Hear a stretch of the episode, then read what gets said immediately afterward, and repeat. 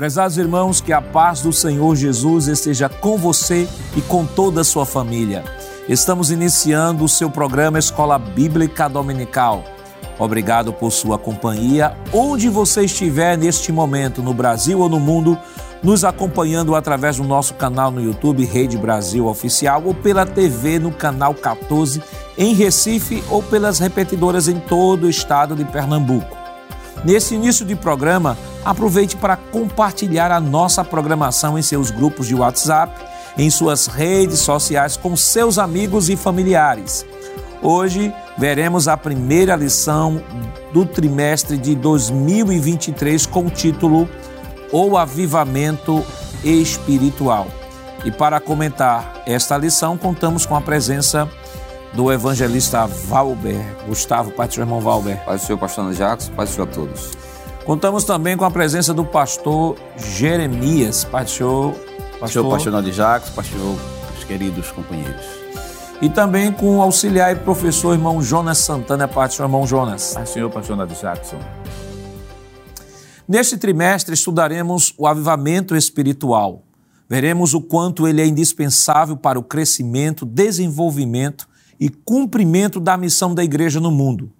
Constataremos que o avivamento espiritual é uma necessidade permanente para a igreja enfrentar os desafios atuais. Evangelista Valber, leia por gentileza o textuário desta semana. Hoje não, pastor. O textuário está no segundo livro das Crônicas, no capítulo 7, versículo 14, que diz o seguinte: E se o meu povo, que se chama pelo meu nome, se humilhar e orar e buscar a minha face e se converter dos seus maus caminhos, então eu ouvirei dos céus e perdoarei os seus pecados e sararei a sua terra. Pastor Sérgio Jeremias, leia por gentileza a verdade prática desta semana. Pois não, pastor? Humilhar-se diante de Deus, buscar a face do Senhor em oração e converter-se de seus maus caminhos são atitudes que precedem o avivamento espiritual. Irmão Jonas, quais os objetivos da lição desta semana? Pois não, pastor. Obje os objetivos para a lição é, primeiro, conceituar avivamento. Segundo, elencar as condições para um avivamento espiritual. E terceiro e último objetivo, justificar a necessidade de um avivamento espiritual. A leitura bíblica em classe para a lição de hoje está no segundo livro das Crônicas, capítulo 7, versículos 12 ao 15 e o livro do profeta Ageu, capítulo 2, versículos 5 ao 9. Acompanhe conosco. E o Senhor apareceu de noite a Salomão e disse-lhe: Ouvi tua oração e escolhi para mim este lugar, para a casa de sacrifício. Se eu cerrar os céus e não houver chuva, ou se ordenar aos gafanhotos que consumam a terra, ou se enviar a peste entre o meu povo, e se o meu povo, que se chama pelo meu nome, se humilhar e orar, e buscar a minha face, e se converter dos seus maus caminhos, então eu ouvirei dos céus, e perdoarei os seus pecados, e sararei a sua terra. Agora estarão abertos os meus olhos, e atentos os meus ouvidos à oração deste lugar segundo a palavra que concertei convosco quando saíste do Egito, e o meu espírito habitava no meio de vós. Não temais. Porque assim diz o Senhor dos Exércitos: Ainda uma vez, daqui a pouco, e farei tremer os céus e a terra, e o mar, e a terra seca. E farei tremer todas as nações, e virá o desejado de todas as nações, e encherei esta casa de glória, diz o Senhor dos Exércitos: Minha é a prata, e meu é o ouro, disse o Senhor dos Exércitos. A glória desta última casa será maior do que a da primeira, diz o Senhor dos Exércitos, e neste lugar darei a paz, diz o Senhor dos Exércitos. Queridos irmãos, estamos iniciando o seu programa Escola Bíblica Dominical e iniciando um novo trimestre, um trimestre que com toda certeza será um trimestre de bênção. Estaremos estudando o tema geral da nossa lição desse trimestre, é Aviva a tua obra, o chamado das Escrituras ao quebrantamento e ao poder de Deus. esta lição, neste trimestre, ela tem um caráter mais temático, diferenciada da lição do trimestre passado, que era uma lição mais expositiva, ou seja, nós trabalhamos muito em cima do texto do livro do profeta Ezequiel, cada capítulo, pelo menos dos 48 capítulos, 16 capítulos foram selecionados pelo pastor Ezequias, seja total ou parcial, e foi em cima destes capítulos que nós estivemos estudando o trimestre passado.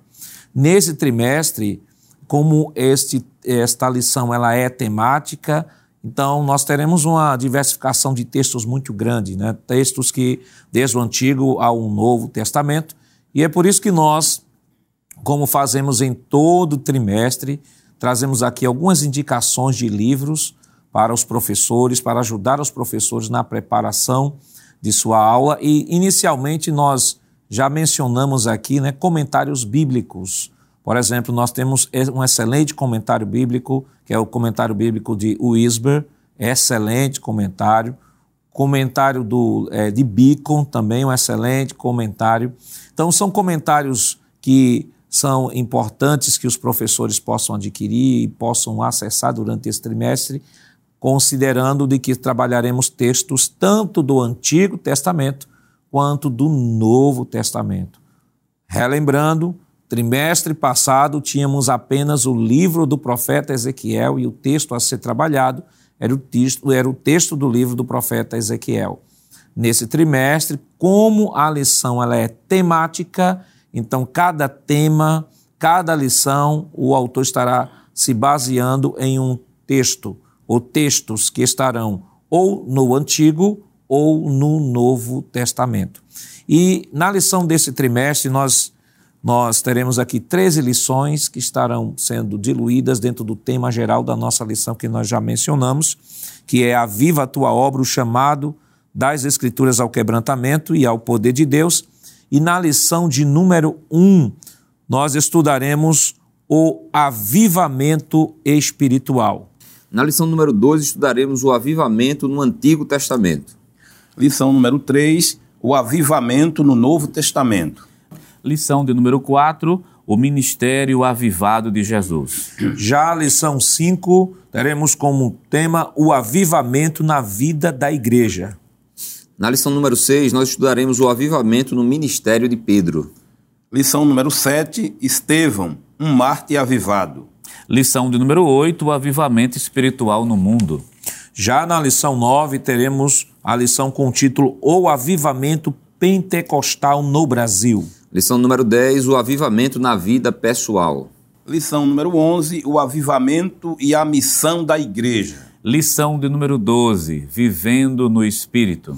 E a lição 13, aviva, ó Senhor, a tua obra. Então é importante, professor, que você tenha uma visão panorâmica de todo o assunto que vai ser estudado durante esse trimestre. Observe pelo que nós mencionamos aqui e que está no sumário da nossa lição. Estaremos trabalhando de, o avivamento desde o Antigo Testamento, Novo Testamento, passando pelo ministério de Jesus, na vida da igreja, na vida de Pedro, de Estevão, o avivamento no mundo, no Brasil, na vida pessoal, na missão da igreja e vivendo no Espírito, encerrando com o tema geral da nossa lição. Então, como todos os trimestres, né, primeira lição, nós estamos sempre indicando aqui algumas obras, então nós queremos apresentar aqui a primeira obra que fala sobre o Espírito Santo no Antigo Testamento da editora Carisma. É uma excelente obra que você pode adquirir para estar agregando né, valores à, à exposição das lições que serão trabalhadas durante este trimestre. Além deste livro, nós temos aqui um clássico, né, O Espírito Santo na Bíblia, de Stanley Orton, também uma excelente obra, que estamos falando de avivamento e não tem como não falar da ação do Espírito Santo. O Espírito Santo que atua antes, durante e depois. Então, é uma excelente obra que você não pode deixar de adquirir. Nesse trimestre também das 13 lições, quatro lições estarão se baseando em textos do livro de Atos dos Apóstolos. Então, nós separamos aqui três obras sobre o comentário de Atos dos Apóstolos para indicar aos nossos irmãos. Nós temos aqui o comentário de Atos dos Apóstolos da série Cultura Cristã, editora Vida Nova, é um excelente comentário. Nós temos aqui também um comentário bíblico Vida, é, sobre também um comentário do, sobre o livro de Atos dos Apóstolos, também é uma excelente obra que você pode adquirir, está se enriquecendo. E temos aqui o lançamento né, de, da editora Carisma, Atos dos Apóstolos, também uma obra fantástica em que não pode faltar em sua biblioteca. Então é importante que os irmãos possam se municiar né, de pesquisa, é muito importante trabalhar o texto, pesquisar, verificar comentários, estar sempre se preparando para a lição. Claro que o tema é bem sugestivo, né? avivamento espiritual, e algumas pessoas, às vezes, quando se deparam com esse tema, acham, a, têm a percepção de que é um tema fácil de se trabalhar, é, é avivamento, e pensa logo em derramamento do Espírito, e pensa logo em línguas estranhas e tal. Claro, línguas estranhas, derramamento do Espírito, fazem parte também de uma vida avivada, mas a vida avivada não se limita a estas condições.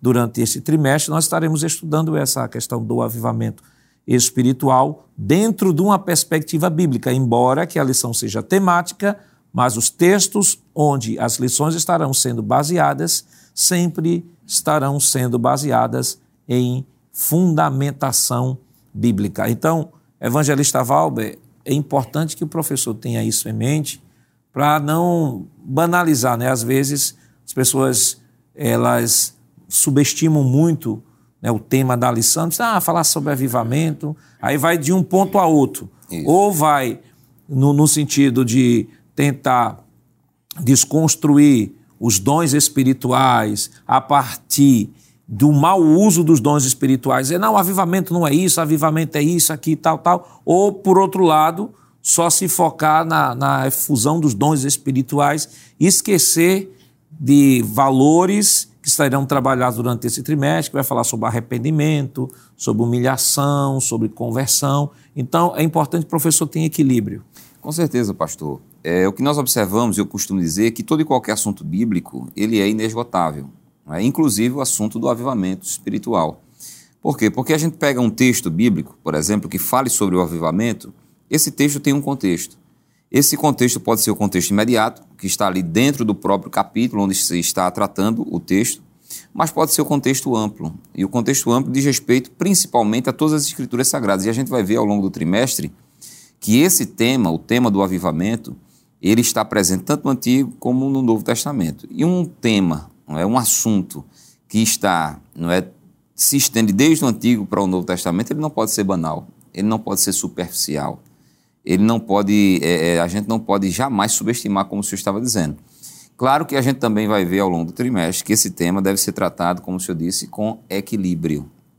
Claro que nós pentecostais damos sim ênfase à questão do batismo com o Espírito Santo, com a evidência inicial do falar em línguas, a manifestação do poder de Deus, não é dos dons espirituais, mas sem sombra de dúvida, nós pentecostais também damos é, ênfase ao fruto do Espírito.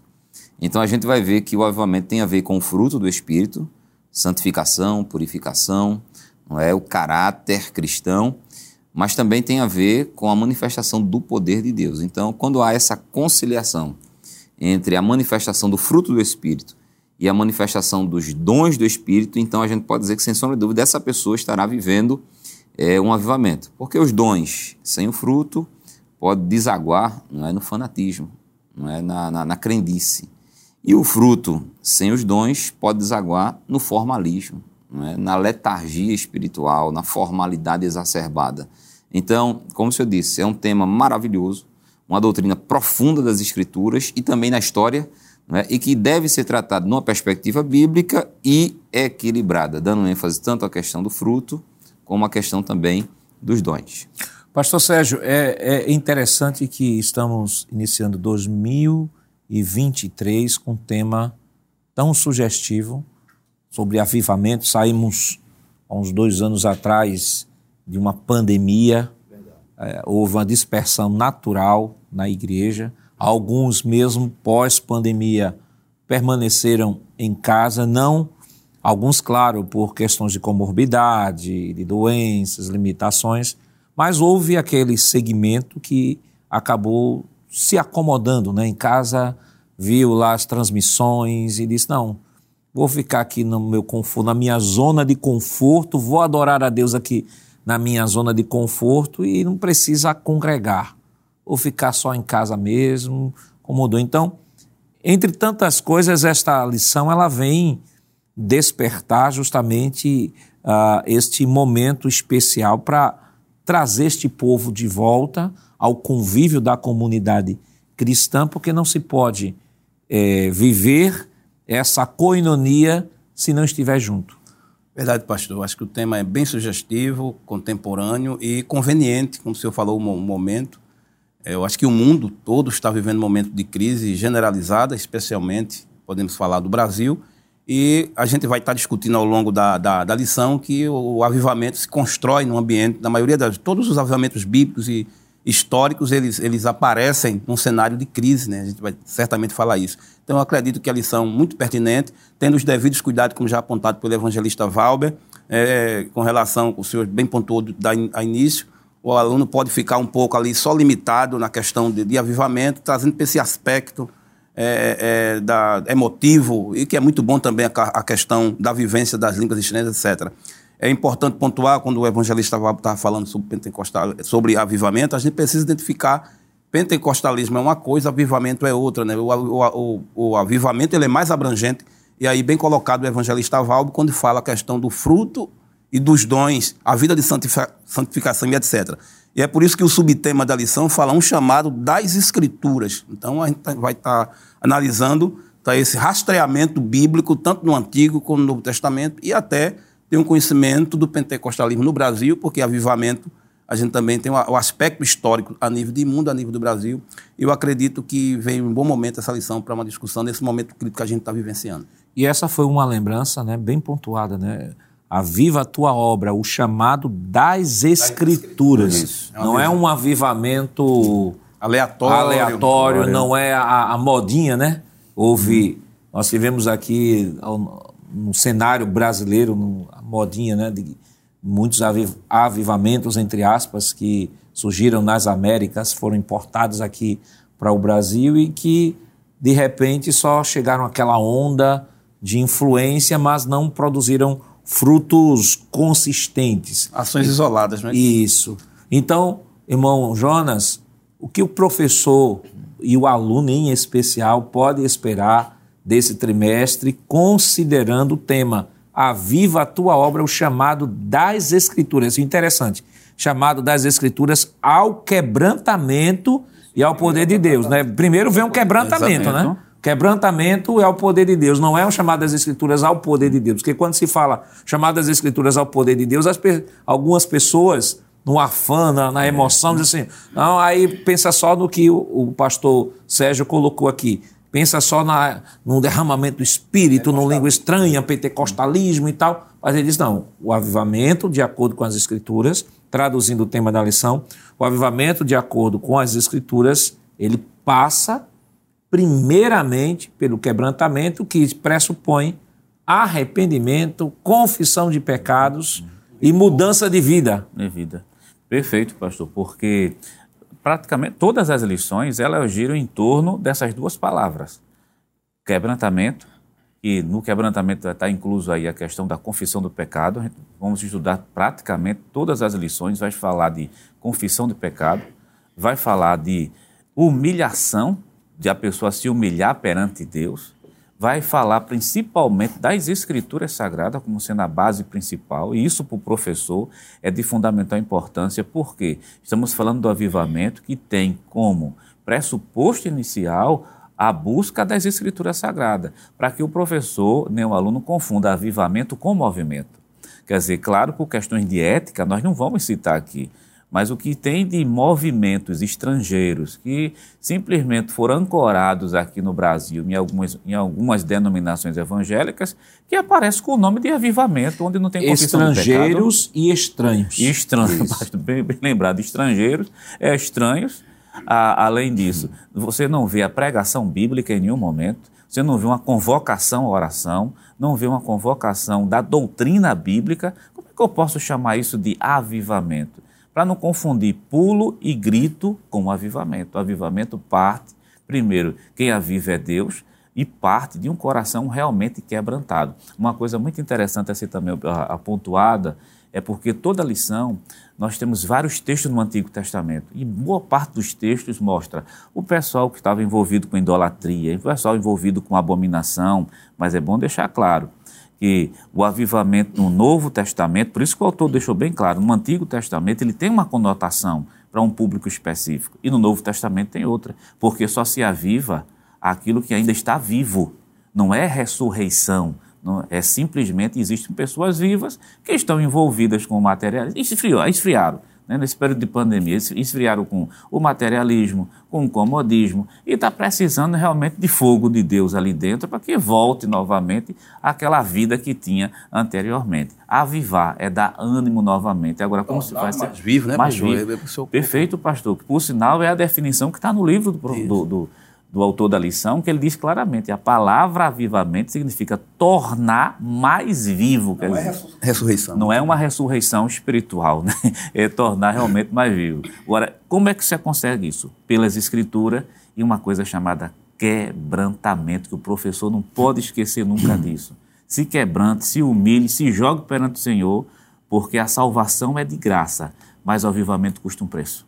E quando falamos ainda dentro do tema da lição, que é o tema geral que estamos comentando, Evangelho Chaval, o irmão Jonas colocou aqui um ponto bem interessante que diz assim, olha, nós não podemos pensar em avivamento sem passar pelo que as escrituras definem o que é avivamento.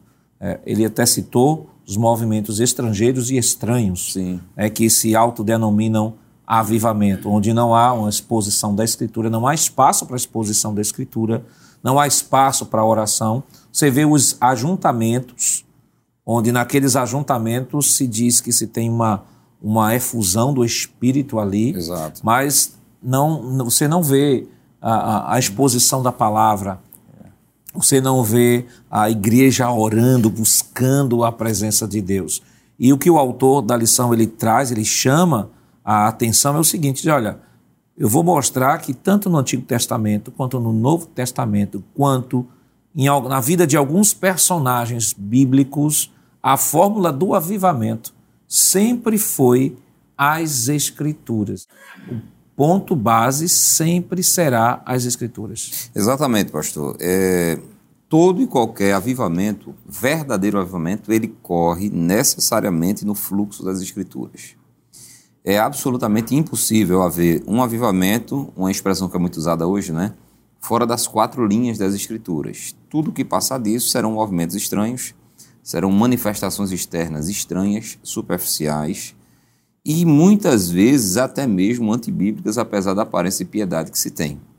De forma que o, o professor, não é, o aluno, ele tem que estar plenamente consciente disso. É impossível estudar o verdadeiro avivamento sem primeiro estudar as Escrituras Sagradas. E todos os demais avivamentos considerados na história devem ser submetidos ao crivo das Escrituras. E se não encontrar é, amparo no crivo das Escrituras, independente da quantidade de manifestações externas, da quantidade de manifestações sobrenaturais e às vezes até de, de, de certos milagres que aconteçam eles devem ser imediatamente rechaçados, rejeitados, reprovados, desprezados, porque avivamento, para ser avivamento, tem que ser pelo crivo das Escrituras. Porque foi Deus quem assim estabeleceu, tanto no Antigo Testamento, como a gente vai estudar, porque a gente está fazendo mais considerações gerais, não é? Mas, por exemplo, o avivamento ocorrido nos tempos de Esdras. É? A simples leitura e exposição do sentido das Escrituras gerou um verdadeiro avivamento, quebrantamento que começou com o quebrantamento, né, com a humilhação, com o arrependimento, com a confissão dos pecados e depois com a manifestação da glória de Deus, com a manifestação do poder de Deus, como no Novo Testamento também. A gente só é só observar o livro de Atos dos Apóstolos. Como é que se davam os avivamentos nas igrejas locais do livro de Atos dos Apóstolos? A partir da exposição das Escrituras por parte dos apóstolos. Era enquanto eles ministravam a palavra que o Espírito Santo encontrava é, livre é, é, trânsito para operar e para se derramar sobre a sua igreja. Por exemplo, somente citando, não é? No, na casa de Cornélio, lá no livro de Atos dos Apóstolos, no capítulo número 10. Foi enquanto Pedro ministrava a palavra, a mensagem, que por sinal é uma mensagem cristocêntrica, não é? Que o Espírito Santo caiu sobre todos os que estavam ali, gerando um avivamento naquele lugar. Então, pastor, é como o senhor disse, não adianta estudar avivamento fora das quatro linhas das Escrituras Sagradas. Ele, ele tem que estar restrito ao fluxo da palavra de Deus. E o avivamento, o senhor citou aqui uma frase, uma palavra bem interessante com relação ao contexto do avivamento, é que o avivamento tem que, ter, tem que ser cristocêntrico. Isso. Cristo tem que ser o centro, a exposição da palavra tem que estar no centro dessa, dessa, deste avivamento e, e, e destaque-se de que uh, o avivamento é uma palavra que nós estamos aplicando à realidade da igreja, porque pessoas não cristãs não vão ser avivadas. Né? Para pessoas não cristãs existe a regeneração, é que o Espírito Santo trabalha no convencimento do pecado, da justiça e do juízo, e ele convertendo-se regenera o indivíduo, traz vida a esse indivíduo que estava morto, seus delitos e pecados. E quando nós tratamos, é, pastor, essa palavra avivamento, estamos falando justamente da vida da igreja em si. Da vida da igreja, em que estava em um ritmo e, por algum, por algum motivo, por uma crise, como o senhor falou de início, né, a crise, se parou naquele ritmo e se vai arrefecendo, e aí é preciso que Deus sempre levante um profeta ou levante alguém, isso na realidade do Antigo Testamento, para balançar o povo mas sempre balança o povo a partir de quê? A partir daquilo que está revelado a partir das Escrituras. Muito bem, ressalvando, ratificando as palavras do evangelista Valber, que foi iniciada com o professor Jonathan, com relação às Escrituras. Um dos textos que é clássico quando a gente fala de avivamento é o texto é, de Abacuque. A gente está sempre apegado àquela expressão, aviva ao Senhor a tua obra.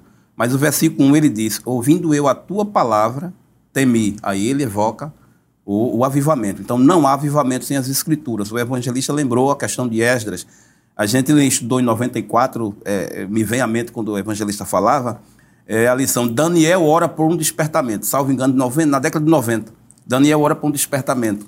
E esse despertamento de Daniel se deu quando ele leu o livro do profeta Jeremias, que o cativeiro estava por encerrar. Então, ele, ele, baseado no conhecimento das escrituras, ele ora, confessa os pecados, ora por um despertamento, e esse despertamento vai acontecer, eu acredito que a gente vai estar falando lá para o terceiro ponto, é que despertou o espírito de Ciro para que é, é, acontecesse toda aquela situação que a gente já estudou do retorno do povo, mas que partiu da palavra de Deus. Então, no contexto veterotestamentário, está sempre atrelado às escrituras. É, eu não sei se vocês lembram foi, se foi com jo, é, Josias ou foi com... Josias. Da, da questão que o, o, a, acharam o livro. Isso. Sim é. Josias. Mas o, o, aviva, o, desejo estava no coração do, do, do, rei, mas o avivamento só veio acontecer depois que descobriram o livro, acharam o livro, leram o livro. Então, no contexto do, do, Antigo Testamento, sempre partia dessa descoberta da palavra de Deus. No Novo Testamento, como o senhor bem faz lembrar aí, a questão cristocêntrica. Não há avivamento sem a centralidade da pessoa de Jesus Cristo. E é uma característica comum de uma pessoa avivada, irmão Jonas. Você está avivado pelo Espírito, se ele tem, se pressupõe um relacionamento com Deus, ele ter prazer nas coisas de Deus. Eu lembro aqui um texto, é, Salmo de número 1, verso 2, diz assim: pelo contrário, falando sobre o justo, pelo contrário, o seu prazer está na lei do Senhor e na sua lei medita de dia e de noite. Verso 3: Ele é como árvore plantada junto a uma corrente de águas, que no devido tempo dá o seu fruto e cuja folhagem não murcha e tudo quanto ele faz será bem sucedido. Então, a descrição aqui, de a, considerando a perspectiva do tema da nossa lição, aqui descreve muito bem um salmista avivado. Ele observe que o texto diz assim: ele tem o seu prazer na lei do Senhor. O pastor Sérgio deixou claro de que a escritura vai ser sempre o acesso primário a este avivamento. O que é que nós descobriremos de alguma forma que precisamos de avivamento? Porque a partir das escrituras nós seremos confrontados com a nossa situação, com a nossa situação atual. Então as escrituras nos confrontam e ao nos confrontar e estabelecermos o parâmetro daquilo que Deus quer para nós e daquilo que nós estamos vivendo, somos despertados pelo Espírito de Deus por meio do meio da graça, um dos meios da graça que é a palavra, somos despertados por Deus a viver uma vida de avivamento. Vivamente. E as Escrituras Sagradas, quando lida e vivenciada nesse contexto que foi acabado de ler, pastor, ela caminha necessariamente, ela conduz necessariamente a pessoa para uma vida de santificação. Falou de avivamento, está atrelada à questão da santificação. Observe que Antigo Testamento e Novo Testamento é quebrantamento, humilhação, você, se, você não está mais ligado à questão de, da idolatria, você se aproxima mais de Deus. O que é isso, na verdade? É o avivamento buscando santificação. Aí vem uma premissa que é de suma importância. Não existe avivamento, primeiro sem as escrituras sagradas, mas também não existe uma vida avivada sem também ser uma vida santificada. Observe que muitos movimentos que foram importados aí fora fala dá mais ênfase à emoção do que na verdade à vida que é o fruto, é o fruto né a, a, vida cristã correta e plena que deve ser vivida o apóstolo São Pedro no capítulo 1 e versículo 1 da sua primeira epístola diz aos crentes mas como é santo aquele que vos chamou, sede vós também santo em toda a vossa maneira de viver. Então, o avivamento está ligado também necessariamente, nem também, né? Ligado necessariamente a uma vida santa, uma vida de santificação. Quanto mais avivado, mais santificação. Nós trabalhamos aqui uma visão bem panorâmica sobre avivamento, sobre o tema da nossa lição. Mas o que de fato é avivamento espiritual? Quais as condições para o avivamento espiritual? Mas isso nós estaremos comentando depois do nosso rápido intervalo. Voltamos já.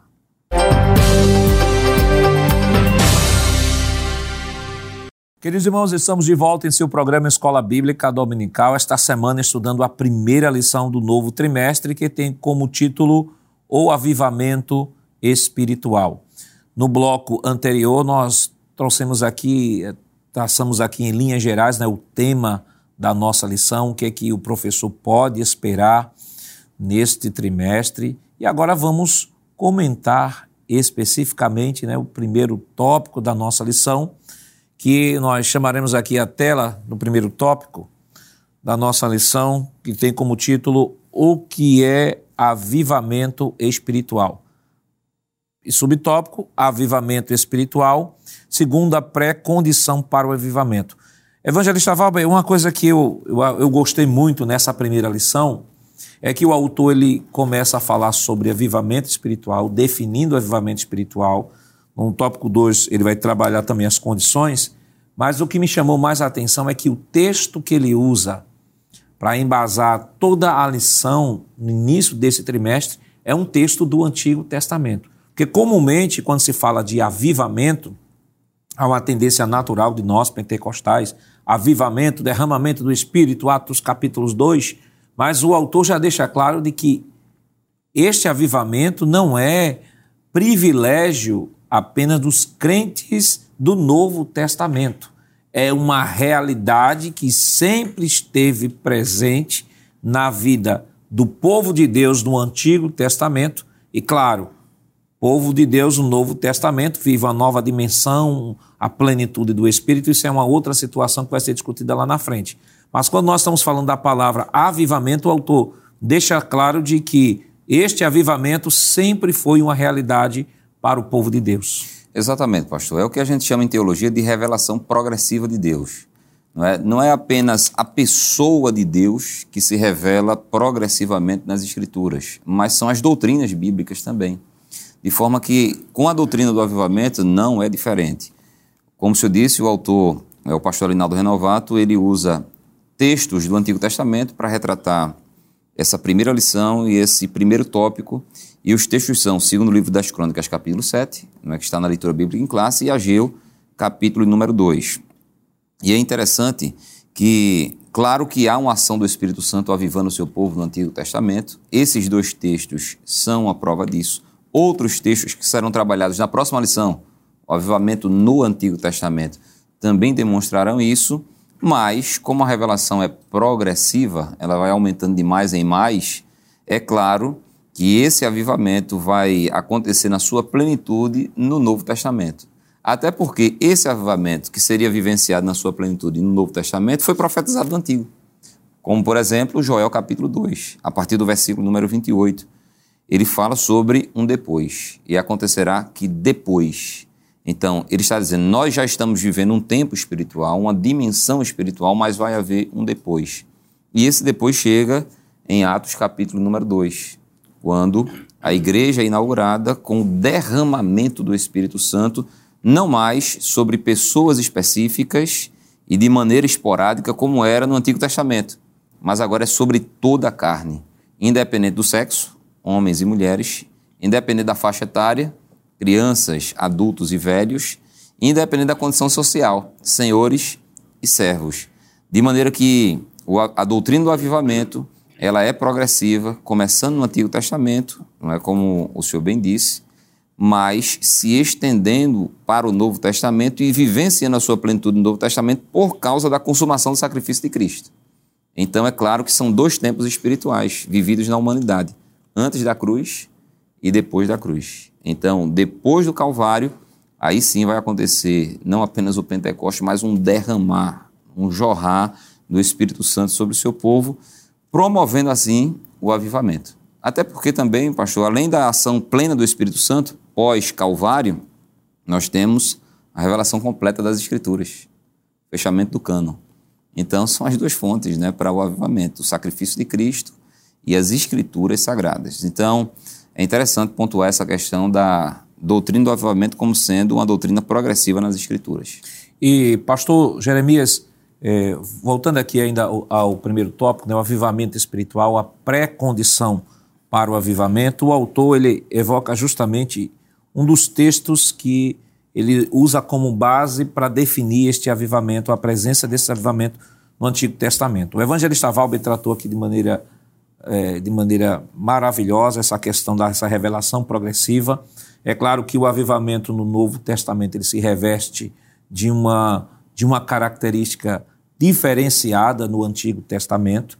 No Antigo Testamento você tem o Espírito, e aí vinha sobre e Sim. depois voltava especificamente no ministério de alguns, de alguns que Deus escolhia para exercer isso. A profecia do profeta Joel aponta para uma dimensão mais profunda da, da manifestação do Espírito, deste avivamento, e aí que vai se manifestar, embora profeta Joel tenha profetizado para ajudar, mas Deus resolve, né, na sua seu santo e sábio conselho, derramar, iniciar o cumprimento desta profecia em Atos capítulo 2, não apenas para os judeus, porque a profecia acaba se estendendo também para o mundo, para o mundo gentil.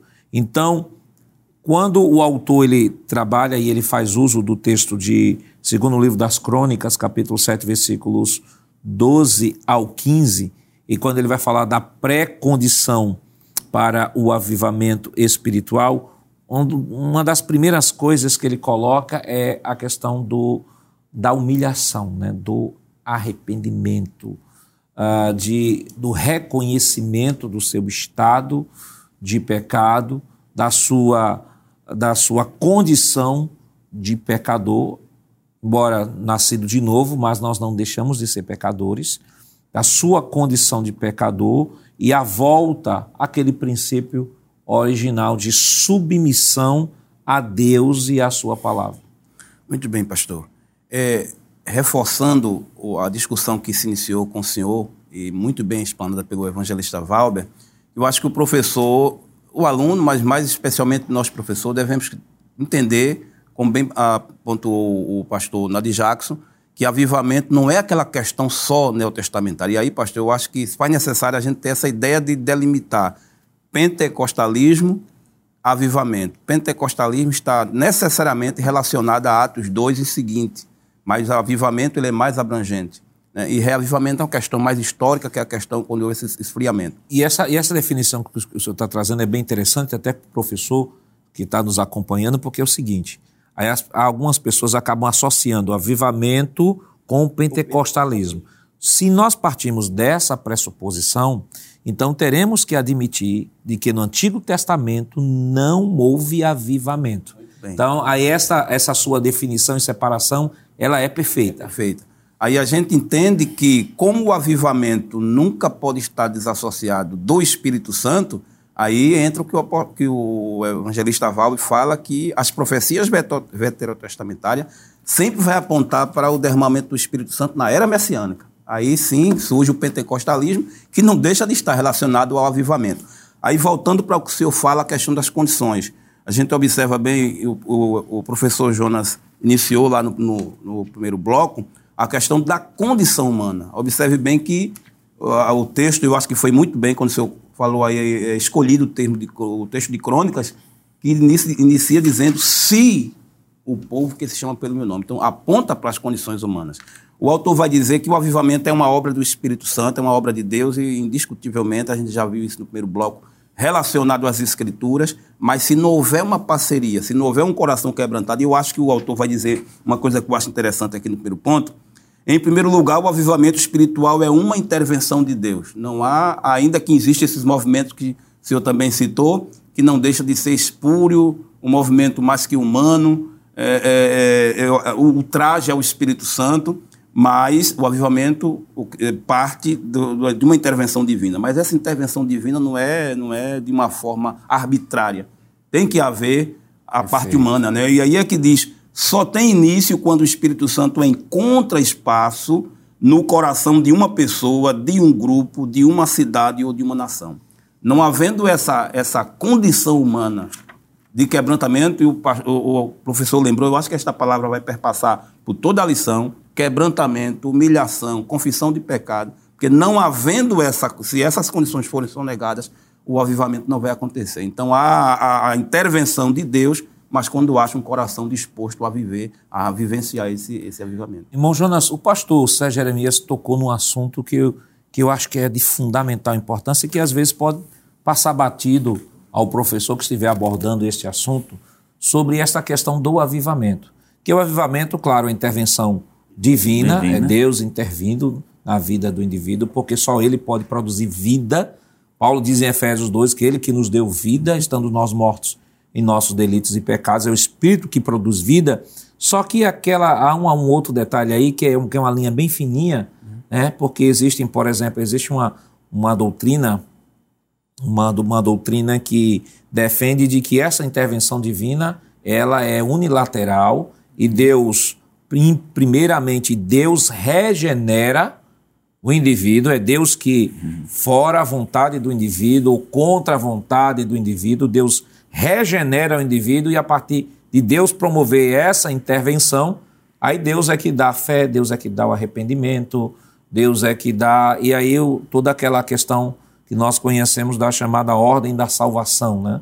que é, segundo eles defendem, Deus primeiro promove a regeneração e depois é Deus que dá a fé, é Deus que dá o arrependimento, é Deus que dá a justificação, é Deus que dá a santificação, é Deus que adota e é Deus que glorifica. Na verdade, o homem não tem participação alguma nesse processo. Então, é Deus, só Deus, só Deus fazendo isso. E o pastor colocou assim, de maneira primorosa, de que há sim, neste avivamento, uma parceria.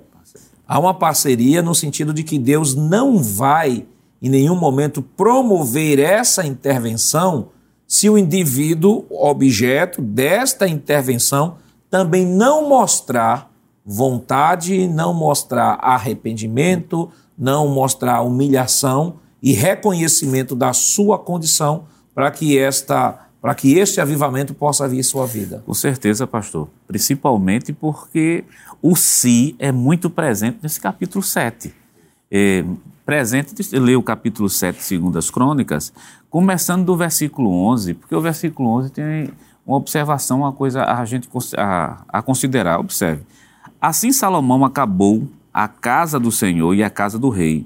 E tudo quanto Salomão intentou fazer na casa do Senhor e na sua casa, prosperamente o efetuou. No versículo 11 está dizendo: está tudo bem. O que Salomão está fazendo está dando certo. Quer dizer, parece aqui que não se precisa de um avivamento. Mas o avivamento, além de ser buscado, tem que ser mantido também.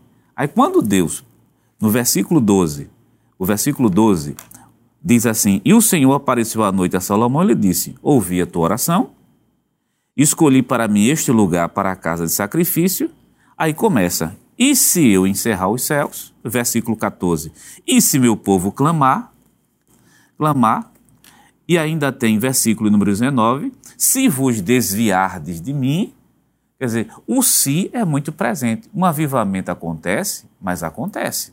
Acontece se as condições forem atendidas. E se essas pessoas, que a fórmula está no versículo 14, né, que vai ser trabalhado, é, é a questão da humilhação, de orar, buscar a parte e se converter. Isso tem que ser contínuo. E o que eu, o que eu acho interessante nesse texto, irmão Jonas, que o senhor está citando, é o seguinte: é, o versículo 14 diz assim: E se o meu povo, veja, o meu povo, é. primeiro é povo de é Deus, povo. não está falando de pessoas que não pertençam a comunidade de Israel, o povo escolhido. É. Só acontece entre o povo de Deus. Isso. É. Se o meu povo, veja, que se chama pelo meu nome, se humilhar e orar e buscar a minha face. Até aí tudo bem. Orar, buscar a minha face, Fácil. que pode ser povo de Deus, mas negligenciou a humilhação, uhum. negligenciou a oração, negligenciou a busca. Mas observe a palavra, a próxima palavra diz assim: e se converter dos seus maus caminhos. E aí entra o que o pastor colocou aqui, porque é o seguinte: que há pessoas que acreditam que uma vez salvo, sempre salvo, né, e que o salvo não cai, e que o salvo e que o salvo de alguma forma ela, ele tem a, a, a segurança da salvação e que é uma intervenção divina, mas observe, ele disse: se meu povo se converter dos seus maus caminhos, não é uma atitude divina não é Deus promovendo a conversão do povo. É o povo reconhecendo sua condição, se arrependendo dos seus pecados e voltando ao curso. E tem um versículo, pastor, que contribui perfeitamente com isso, que é Colossenses, livro de Colossenses, capítulo número 3 e o versículo 5. Nós temos também Efésios capítulo 4, versículo 26 e 27, onde mostra justamente essa participação humana é, não é uma criação de uma teologia pentecostal, é o que está escrito na Bíblia. Bíblia. Colossenses 3, verso 5: Mortificai. As outras versões vão dizer assim: vocês matem a carne de vocês. Quer dizer, é uma responsabilidade nossa. Efésio, tem um texto em Efésio que eu acho que é um texto primordial, que é o capítulo 4, que o autor diz assim: que nós devemos se vestir do velho do novo homem, né? Capítulo número 4, e o versículo de número 24 diz assim: E vos revistais do novo homem, né? Está tá, tá usando a revista corrigida, pegar na, na NAA, na NVT, em outras palavras, está dizendo o seguinte: se é vocês quem devem buscar essa vestimenta desse novo homem que, segundo Deus, é criada em verdadeira justiça e santidade. É o versículo 25 começa, pelo, pelo, é, pelo que deixai a mentira, falai a verdade. Versículo 26, irai-vos, mas não pequei, não dei lugar ao diabo. Versículo 30, não entristeça o Espírito Santo de Deus. Então a participação humana é visível nas Escrituras. Para um, um avivamento acontecer, eu também tenho que orar, tenho que buscar, tenho que me humilhar, tenho que me arrepender e tenho que me vestir desse novo homem. Então, a parceria, pastor, aquilo que o senhor apontou muito bem, junto com o pastor Jeremias, isso é uma verdade que o professor da escola dominical tem que estar muito clara. E o senhor citou aí, eu estou aqui com a NAA. Sim, senhor. É, Efésios capítulo 4, versículo 22 diz assim: Quanto à maneira antiga de viver, vocês foram instruídos a deixar de lado a velha natureza que se corrompe segundo desejos enganosos e se deixar renovar no espírito do entendimento de vocês, e se revestir da nova natureza criada segundo Deus em justiça e retidão procedentes da verdade. Então, evangelista Valber não tem como negar de que este avivamento é uma parceria. Parceria em que sentido? no sentido de que Deus é que dá vida, Deus é que aviva, mas tem que haver uma condição, uma pré-condição para o avivamento, para que esse avivamento ele possa se instalar. Exatamente, pastor. Então, sem sombra de dúvida, o avivamento é uma intervenção de Deus. Só Deus é quem pode produzir um avivamento, mas é necessário haver uma correspondência humana a essa intervenção, a essa ação é, é divina. Estava pensando o seguinte: para a gente tentar construir um raciocínio rápido aqui da sequência espiritual na vida de uma pessoa, né? Como o senhor disse é, em, em, um outro momento, o ser humano ele nasce morto espiritualmente por conta da questão do pecado. É. E aí, a vivificação espiritual, a gente está falando de avivamento espiritual, é? mas antes do avivamento espiritual vem a vivificação espiritual. E essa vivificação espiritual acontece quando dá conversão. Por isso que em Efésios capítulo 2, versículo 1 diz: E vos vivificou estando vós mortos em ofensas e pecados. Então, o espírito humano estava morto por conta das suas ofensas e pecados que faziam separação entre ele e Deus, e a palavra morte significa separação, e portanto eles estavam separados de Deus e portanto mortos espiritualmente. Quando eles se convertem, eles são vivificados espiritualmente, por quê? Porque a barreira cai pela ação do sangue de Jesus, da palavra de Deus, e ele passa a ser templo e morada do Espírito Santo. Pois bem, então o ímpio foi vivificado e passou a ser um crente. Agora, esse crente, com o passar do tempo, ele muitas vezes entra num processo de desgaste espiritual.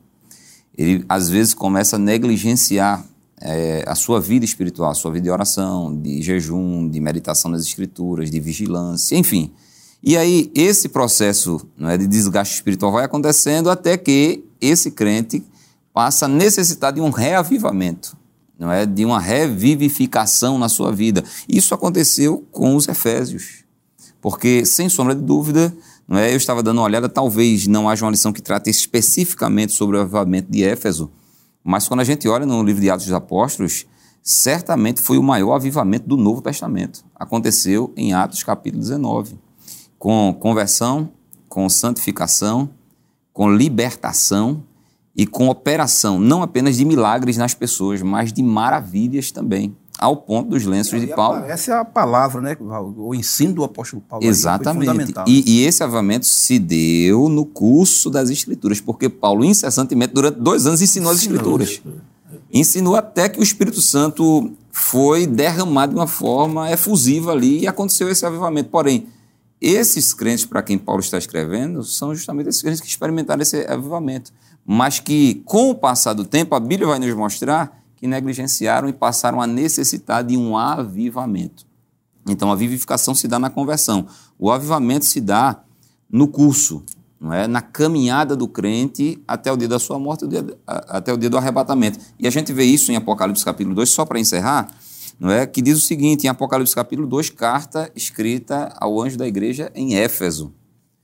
Então veja, se não houver é, vigilância, se não houver cuidado, se não houver zelo, o avivamento pode perder o seu efeito, pode perder o seu brilho, pode perder a sua eficiência, pode perder não é, o seu fulgor, o seu fervor no meio da igreja. Porque perdeu no, na, na, igreja de Éfeso. Quem é que diria, depois de um avivamento tão efusivo na igreja de Éfeso, que a igreja de Éfeso ia chegar ao estado espiritual que chegou aqui em Apocalipse 2, mais ou menos 30 anos depois. Não é? Ele diz no capítulo 2, não é?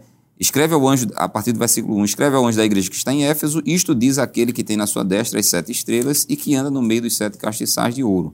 Eu sei as tuas obras e o teu trabalho e a tua paciência, que não pode sofrer os maus, e puseste a prova os que se dizem ser apóstolos e o, e o não são, e tu os achaste mentirosos, e sofreste, e tens paciência, e trabalhaste pelo meu nome, e não te cansaste. Veja, apesar de cumprirem os seus encargos e, e, e obrigações religiosas, eles haviam entrado no automático. Porque o esfriamento pode se dar tanto pela malignidade da pessoa, como pela simples negligência. E aí a pessoa entrou numa vida espiritual automática e não está percebendo que está esfriando espiritualmente e está precisando de um reavivamento. Aí ele diz no versículo número 4: Tenho, porém, contra ti que deixaste a tua primeira caridade, o teu primeiro amor. E aí é onde entra. Jesus disse: Eu estou pronto para intervir e promover um avivamento mas agora vocês vão ter que fazer a parte de vocês. Vai ter que haver uma correspondência. Se não houver essa parceria, essa correspondência, eu não vou avivar a igreja de Éfeso novamente. E ele diz no versículo 5: Lembra-te, pois, de onde caíste. Quem tem que se lembrar são vocês. E ele diz: E arrepende-te. Quem tem que se arrepender são vocês. E pratica as primeiras obras. Quem tem que praticar as obras são vocês. Quando não, brevemente a virei e tirarei do seu lugar o seu castiçal, se não te arrependerem. Se vocês não se arrependerem, se apaga de vez. Se se arrependerem, eu vou avivar vocês novamente, eu vou tornar vocês vivos novamente. Então, o avivamento é uma intervenção divina que precisa necessariamente ter a correspondência humana, senão o avivamento não acontece. Foi assim no Antigo Testamento e assim no Novo Testamento. Pastor, bem fundamentada as palavras do evangelista Valber, é importante, portanto, que o telespectador, essa, esse programa tá, tem sempre uma boa audiência, quando o evangelista Valber fala de negligência, né, de descuido, não está diretamente só associado à questão do pecado, né? Porque as pessoas, a, a gente está discutindo muito a questão da, da, de confessar, isso aqui vai nortear toda a lição, mas um descuido não necessariamente está para a prática do pecado. E por isso eu acho interessante as palavras é, do, do, do, pastor Claudio de Andrade, quando ele diz: o avivamento pode ser definido como o retorno aos princípios que caracterizavam a igreja primitiva. É o retorno à Bíblia como nossa única regra de fé e prática. É, é Linaldo Renovato, né? é, é o retorno à oração como a mais bela expressão do sacerdócio universal do cristão é o retorno às experiências genuínas com o cristão, sem as quais inexistiria o corpo místico do Senhor. É o retorno à grande comissão, cujo lema continua a ser até os confins da terra. Então veja que não é apenas a confessão daquilo que se praticou é como um pecado, mas de coisas que faz parte da, dessa piedade que foram esquecidas. E eu lembrei, pastor Nadir Jackson, que o pastor estava tocando no assunto, que não é só questão de pecado, não. É, Existem os distratores que são aquelas coisas que vão distraindo os crentes. E distrai, olha, é uma vida de muito trabalho, é uma vida in, intensa, que vai a pessoa vai esquecendo da oração, da leitura, vai esquecendo de princípios básicos. São distratores. Se a gente não tiver atento a isso, aquela, deixa eu fazer uma comparação. É aquela vela que ao pouco vai se apagando e a pessoa não vai se dando conta por causa da correria da própria vida, do próprio, da próprio, do próprio dia a dia. É o professor e quem está assistindo a gente tem que ter muito cuidado com o percurso de vida e o estilo de vida que a gente tem dentro da casa de Deus, não é nem fora. É que pode ser também os trabalhos e também entretenimento, né? Que Verdade. Ou é uma coisa ou outra. outra. São os ladrões do tempo, é. né? Há muitos ladrões do tempo que vão roubando o nosso tempo de uma forma tal que nos esgota de uma forma que às vezes não há nem tempo mais para se orar, não há tempo mais para se ler a Bíblia. Isso não tem nada a ver com o pecado, né? Porque algumas pessoas dizem assim, ah, fulano tal está frio porque está em pecado. Não, às vezes é, desanimou com alguma coisa, está triste com alguma coisa, ou está trabalhando muito. Então há uma série de situações que não tem nada a ver com o pecado, podem sim proporcionar esse momento de esfriamento. Mas quais as condições para este avivamento? Nós estaremos comentando isso depois do nosso rápido intervalo. Voltamos já.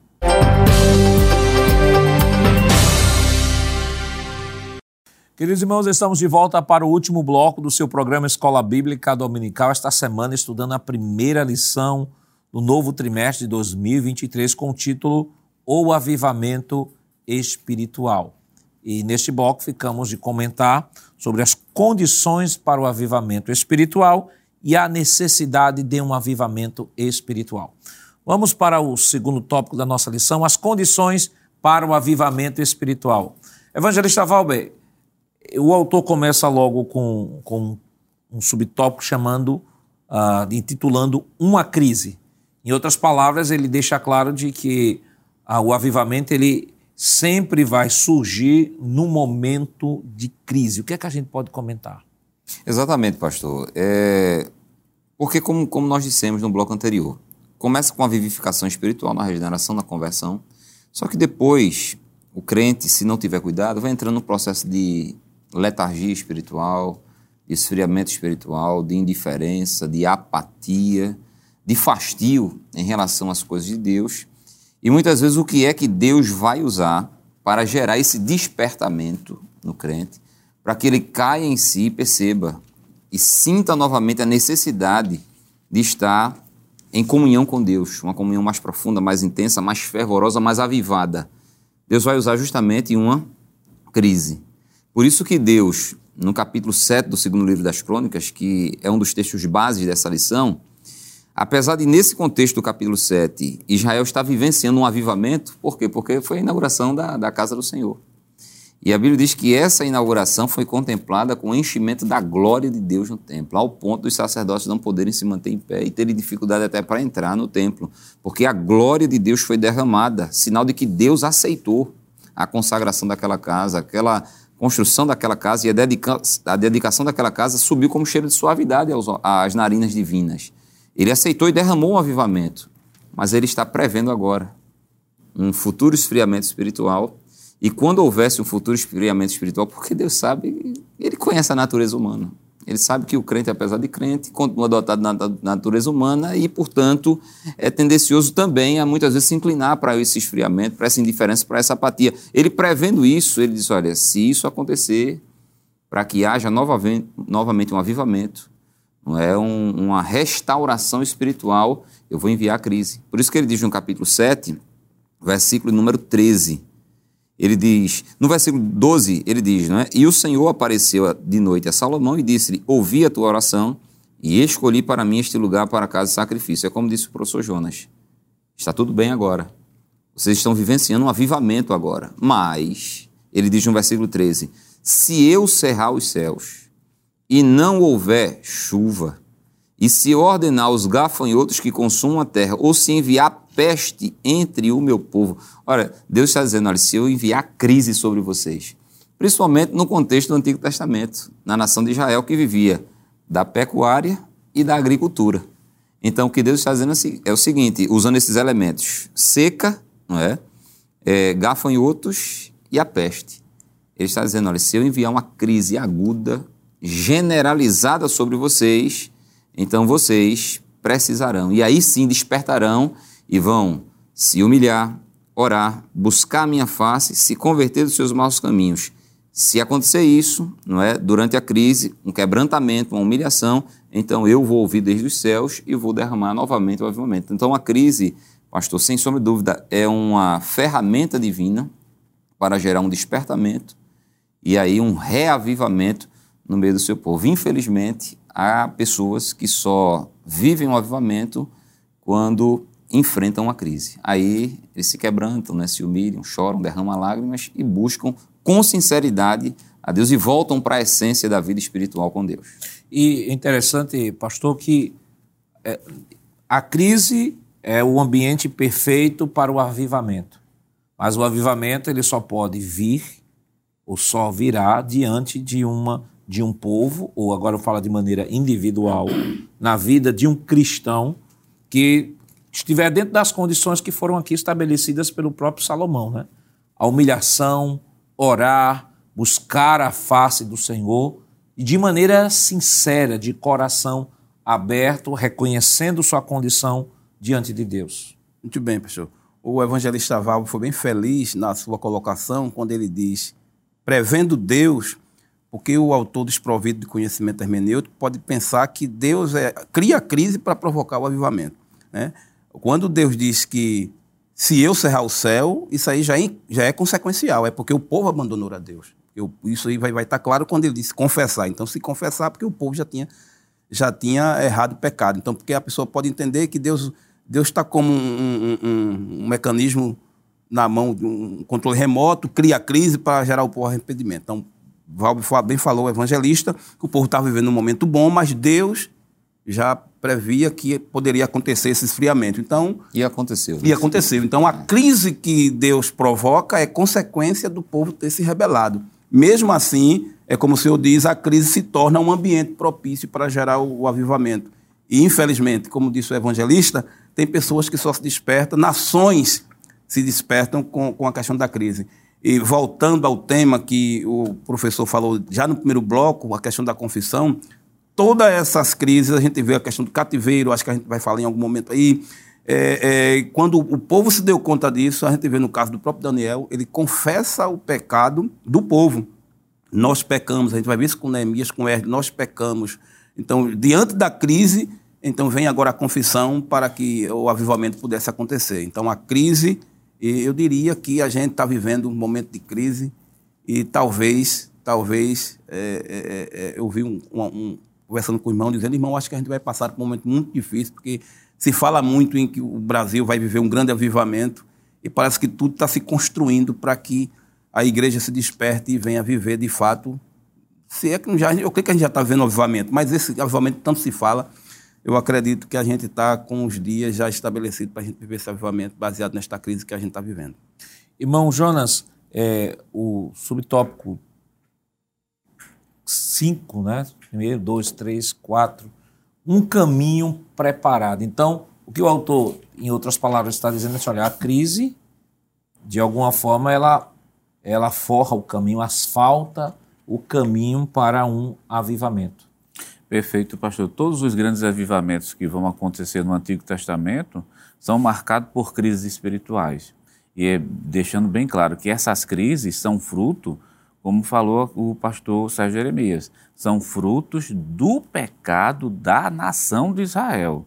Então a nação peca, a gente, nós vamos ver isso com Josias, a lição número 2 vai falar sobre Josias, vai falar sobre Neemias, quer dizer, vai falar sobre Esdras também, que quando eles observam como é que a nação está, então aqueles pecados foram feitos de maneira deliberadas.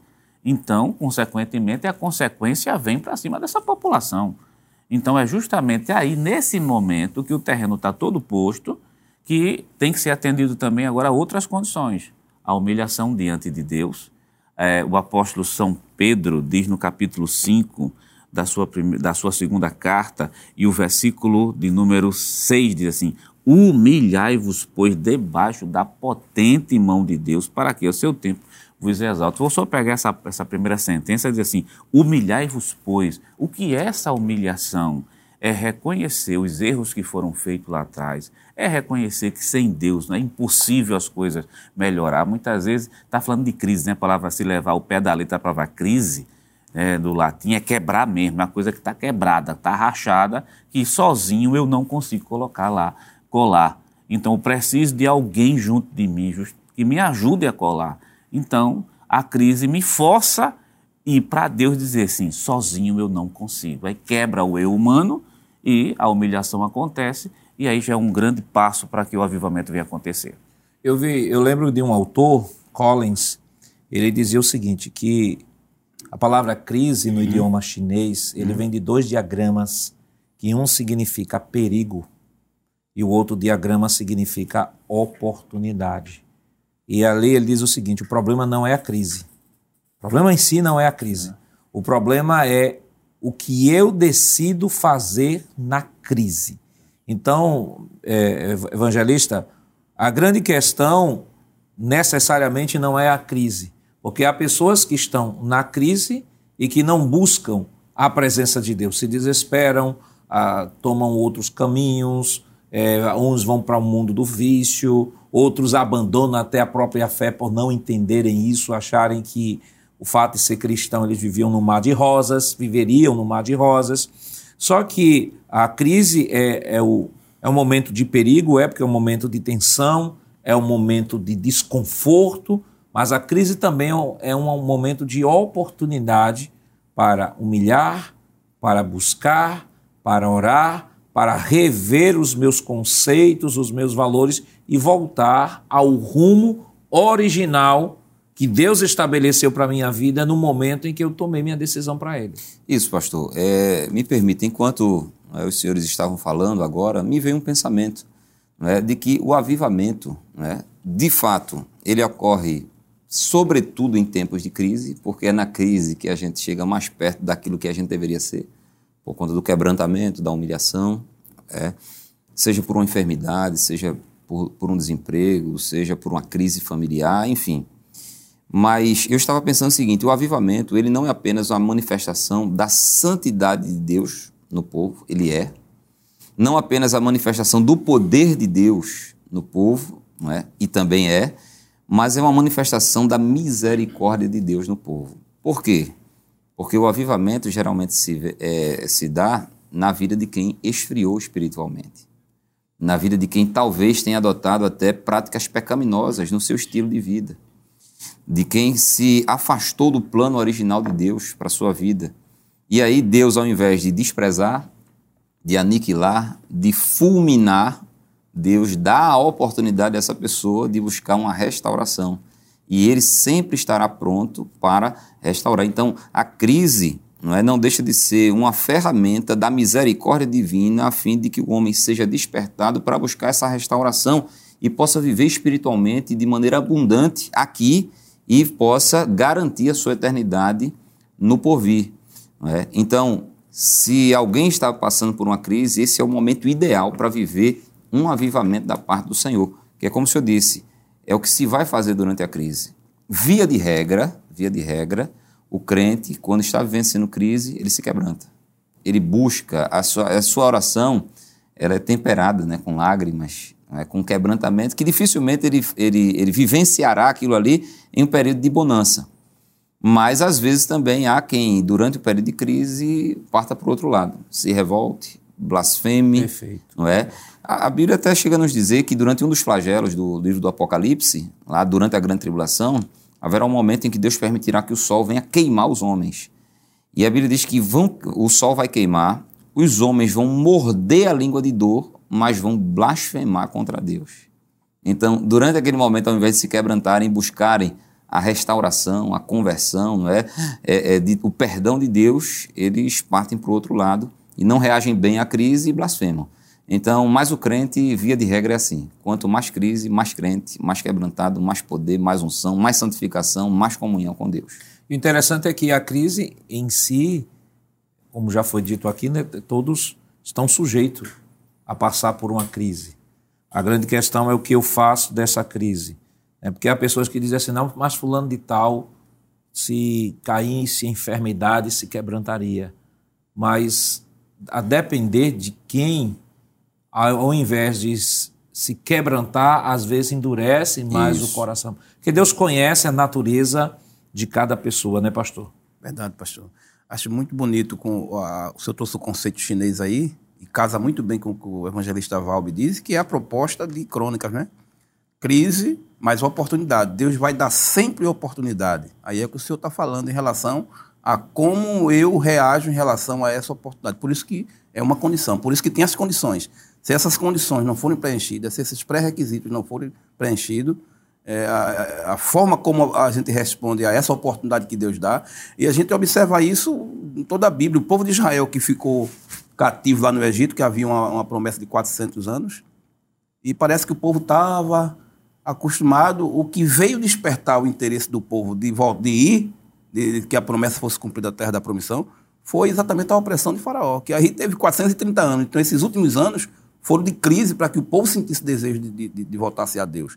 A gente vê o próprio Israel, no, a história de Israel durante toda a história, o, o antissemitismo, o sofrimento que Israel passou foi que gerou a questão do, do, do chamado sionismo, desejo do povo voltar e, consequentemente, a restauração, que foi, foi tema do, do assunto passado, tanto a restauração nacional como a própria restauração espiritual vai se dar em resposta de, do coração do povo em relação à crise. Então, a crise pode levar a pessoa a voltar-se para Deus, ele vai estar te, sempre disposto a isso.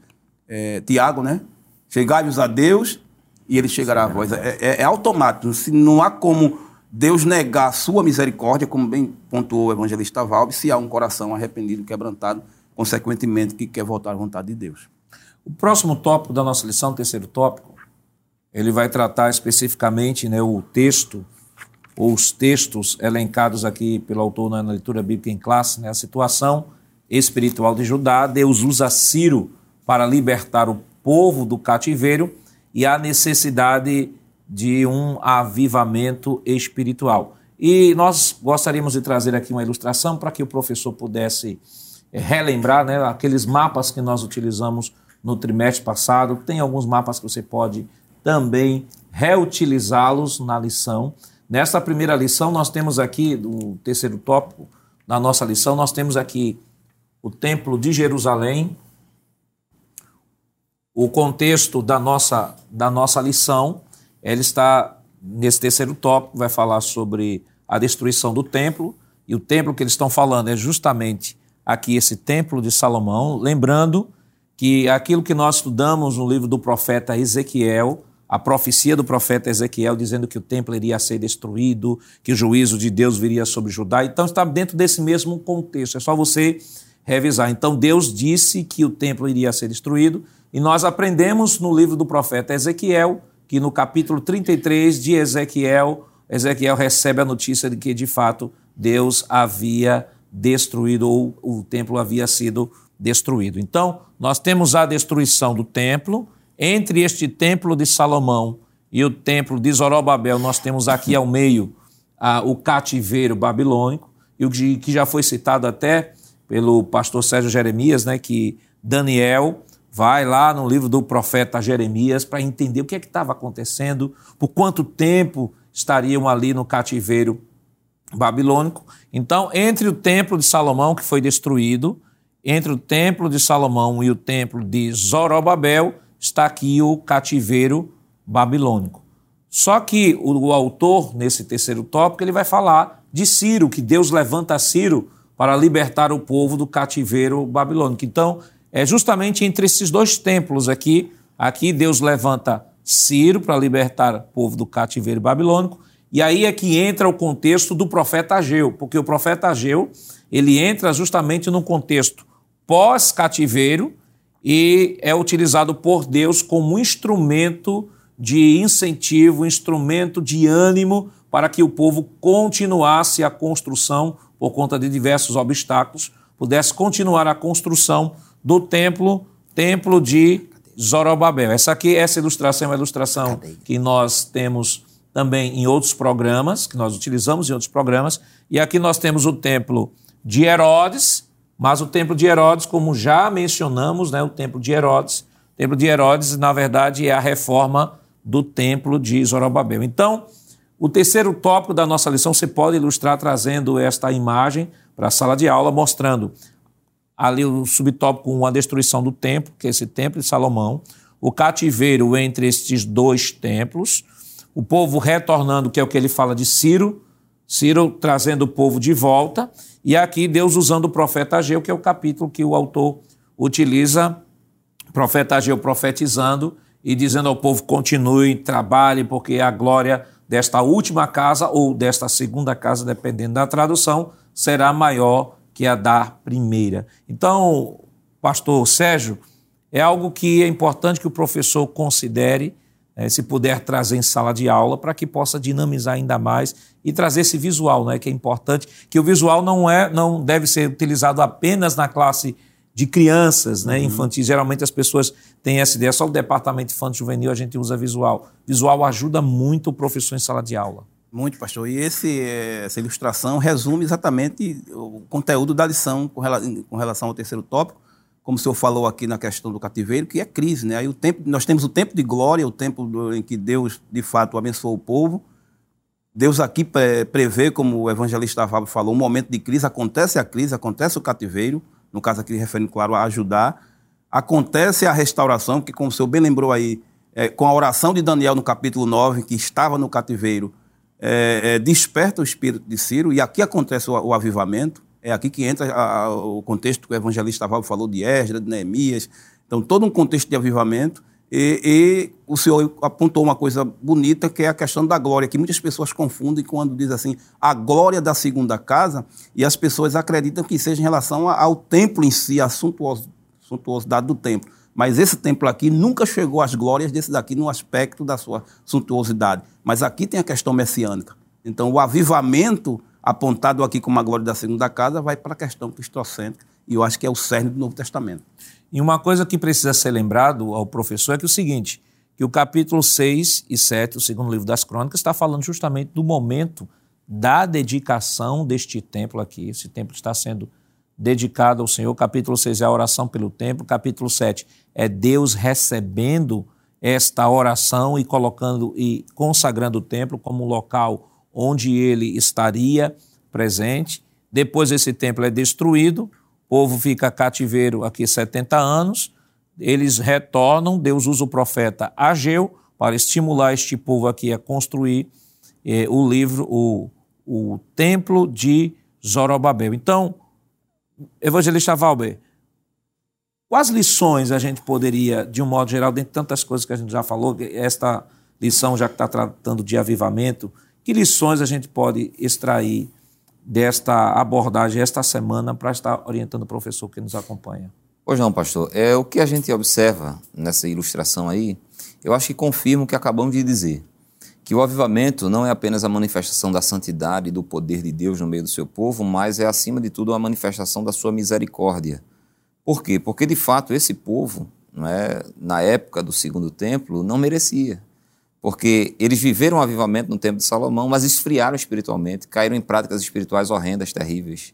Deus envia crise e aí sim eles se arrependem. E Deus agora vai restaurá-los. Mas é interessante que quando Deus vai restaurá-los, o que está lá em Ageu capítulo 2, é quando ele diz o texto que o senhor citou: a glória desta última casa será maior do que a da primeira. E ele está falando ali da questão espiritual. Ele está falando ali da glória do Senhor invadindo o templo novamente. E me permita, pastor, dizer, eu já ouvi muitas vezes as pessoas dizerem assim: olha, Fulano entrou no caminho difícil, se desviou, não é? esfriou espiritualmente e, diz, e pecou. Aí dizem assim: ele pode até se arrepender e Deus pode até perdoar, mas ele nunca mais vai voltar a ser a mesma pessoa. Nunca mais vai voltar a ser a mesma coisa de antes. De fato, ele pode não voltar a ser a mesma coisa de antes. Ele vai ser maior, ele vai ser melhor do que era antes, porque quando Deus restaura, ele restaura de uma tal maneira que a glória da última casa se torna ainda maior do que a da primeira.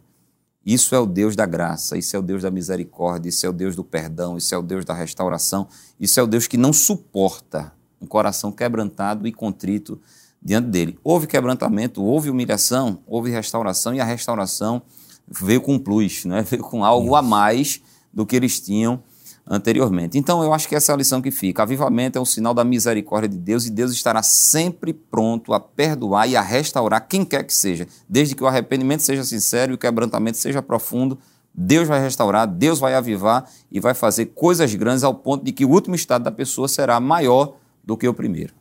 Então, professor, é importante que no início desse trimestre, você sempre, como nós mencionamos aqui nesse trimestre, dê uma revisão lá na caderneta, verifique qual, quais alunos que faltaram muito no trimestre passado, organize uma equipe para visitar estes alunos, estimulem os alunos a chegarem cedo, promova com os alunos momento de oração, momento de jejum, que esta lição não seja apenas mais uma lição a ser abordada em sala de aula, atendendo apenas aos anseios intelectuais, mas seja uma, uma lição que seja vivenciada muito mais do que aprendida intelectualmente, ela deve ser vivenciada, deve ser colocada em prática. Que Deus continue lhe abençoando em nome de Jesus.